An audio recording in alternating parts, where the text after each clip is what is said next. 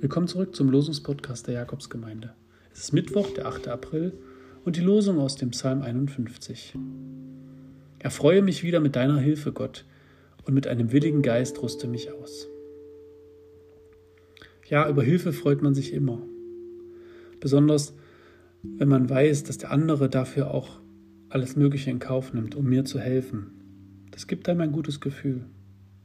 Und wenn Gott das ist, umso mehr.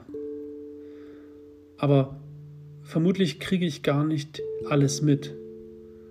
Nicht jeden Stein, den Gott mir auch schon aus dem Weg geräumt hat. Ich freue mich lieber über den glatten Weg. Und so weiß ich nicht, wie viel von der Hilfe, die Gott mir täglich zuteil werden lässt, wirklich bewusst bei mir ankommt.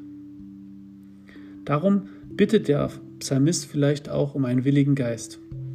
Ich möchte vielleicht mehr sehen, wo Gott mir schon ganz viel Hilfe zukommen lässt. Ein guter Vorsatz in der Karwoche. Amen.